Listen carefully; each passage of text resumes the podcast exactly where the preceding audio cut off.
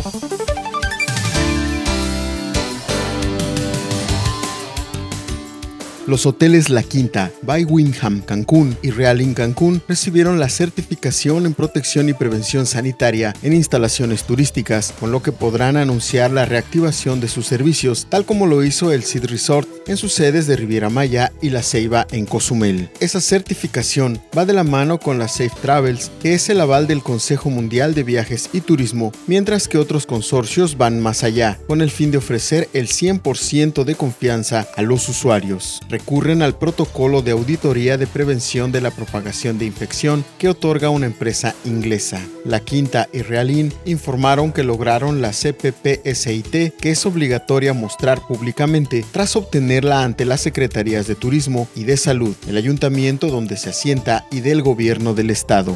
Tendrá duración hasta el 31 de diciembre próximo para después ser renovada. Toda la información completa a través del portal www.lucesdelsiglo.com.